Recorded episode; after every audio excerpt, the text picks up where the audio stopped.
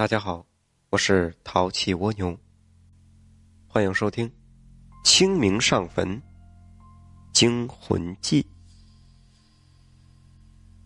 清明时节雨纷纷，路上行人欲断魂。电话铃声响起，刘震接起电话：“喂，刘震啊。”明天清明节到了，去给你二叔上坟，别忘记了啊！哦，知道了。你们啰嗦死了，从几天前就一直打电话催着，烦不烦？你这孩子，别忘记了啊！知道了，知道了。刘震挂了电话，不耐烦道：“真是，他自己的孩子都不回来上坟，我干嘛去？”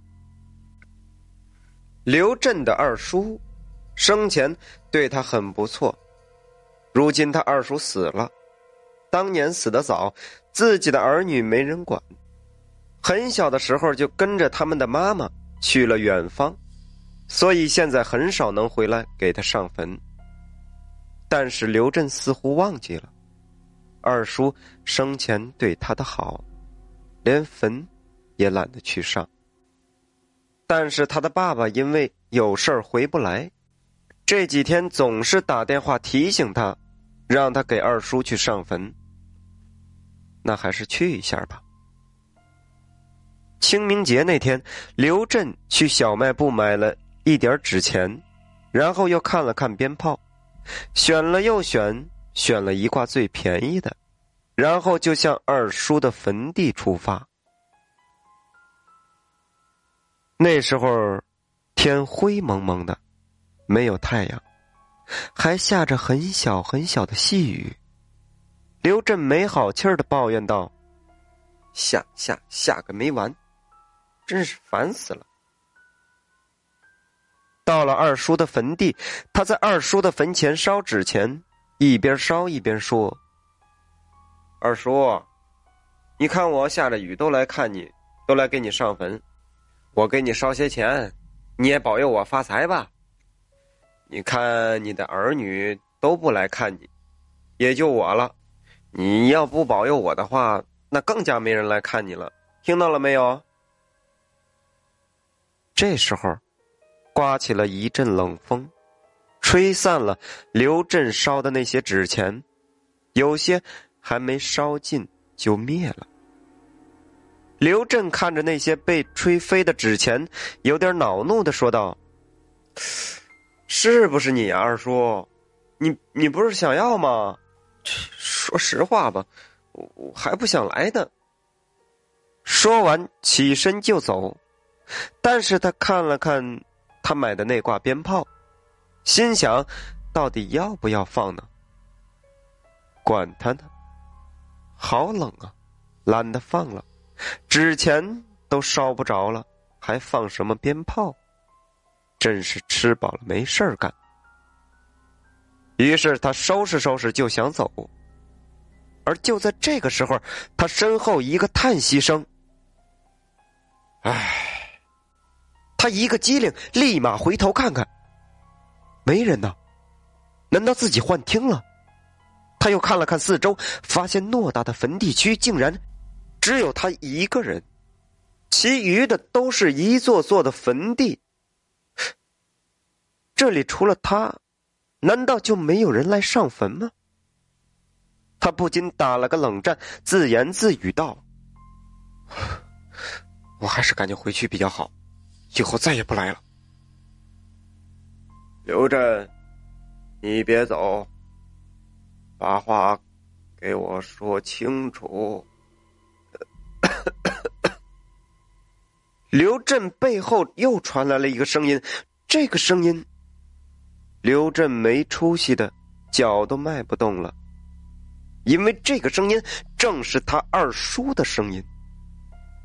刘震的腿在发抖，他尽量在心里安慰自己，这一定是幻听，一定是没有睡好。突然，一只冰凉的手搭在了刘震的肩膀上。那股凉意直接渗到了他的骨子里，透骨的凉。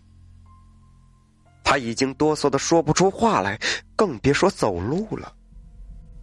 我的儿女们会来看我的。身后的声音继续说：“我只不过是想看看你而已。”说着，刘震被搬过身体。直接面对身后那个一张苍白毫无血色的脸，穿的衣服也是二叔死时候穿的寿服，一双毫无光泽的双眼阴冷的盯着刘震。啊啊！鬼呀鬼呀！刘震终于大叫了出来，想跑，但是双腿不争气的瘫软下来，瘫在了地上。朕呐，二叔生前很喜欢你的。他二叔冷冷说道：“二叔很想你啊，要不你坐下来陪陪我吧。”说着就把刘震往坟那边拖。刘震死死的抓住地上的草，哭喊道：“二叔！”二叔，你你放开我！我错了，我错了。不，你哪里错了？二叔不过是想你了，让你过来陪陪我。快来！说着，二叔的面目变得狰狞起来。救命啊！救命啊！我不要你走开！刘震拼命的挣扎着，但还是被一步步拖到了坟地那里。此时，他已经被拖得满身都是泥巴了，还在拼命的喊着救命，但是无济于事。他的腿紧紧的被那个二叔抓住，指甲深深的陷了进去。刘震疼得直叫唤：“二叔，你放了我吧！你你放了我吧！我错了，我真的错了。”就在刘震快要被拖到坟地那里的时候，他胡乱挣扎中，摸到了一封鞭炮。对呀，牛鬼蛇神应该都怕烟花爆竹。他慌忙的从口袋里掏出打火机，然后快速的点燃了鞭炮。噼里啪啦，一阵噼里啪啦的鞭炮声过后，刘震趴在地上，把埋在自己手臂的头。慢慢的抬起来，一切都平静了下来，也没有人再拖他的腿了。他哆哆嗦嗦的爬了老远，才慌张张的站起来，跑了。没过多久，来这里上坟的人渐渐的多了起来。只见两女一男。向这座坟走过来，带了许多的纸钱和鞭炮。他们一起跪下说道：“爸，我们来看您了，您放心吧，以后我们会经常来看你的。现在生活条件好点了，我们不会亏待您的爸，也请您保佑我们能够顺顺利利。”然后他们烧了纸钱。说来也奇怪，纸钱燃烧的特别快，没一会儿的功夫就全部燃成了灰烬。然后姐弟三个又放了些鞭炮，最后依依不舍的离去了。刘震回到家里，回想到刚才那惊险的一幕，还心有余悸。多么希望那是一场噩梦啊！但是。他看了看腿上的伤，那醒目的疼痛告诉他，那不是梦。他愤怒的拿起电话，打给自己的爸爸说：“就是你，非让我给他去上坟，现在好了，我要倒霉了。”他把事情告诉了父亲，而电话那头却疑惑的说：“什什么？刘震？”我没给你打过电话呀。一阵沉默，刘震颤抖的挂了电话。电话不是他爸爸打的，那会是谁呢？还让自己给二叔去上坟。他这才反应过来，他就觉得奇怪，为什么他的爸爸要拿一个陌生的座机打电话给他家的座机呢？大家都是有手机的人呢。忽然，他感到一阵寒意。二叔走的时候，他还小，那个时候手机还没有那么普遍，只有每家每户的座机。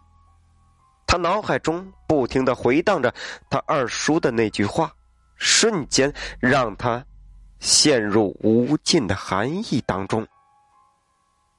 我想你了，只是想看看你。大家好，我是淘气蜗牛。这个故事呢略微有点吓人，所以选择在上午更新。因为我晚上如果一个人在录播的时候讲这种鬼故事，也是背后一阵阵发凉啊。那么录每一个故事的时候呢，我也是设身处地的去想象。好了，在这里给大家介绍一个四十年出马啊老堂口算命看事儿、求财转运、还阴债、补财库、破太岁，都可以加这位先生的微信：三八幺六幺六五三八幺六幺六五。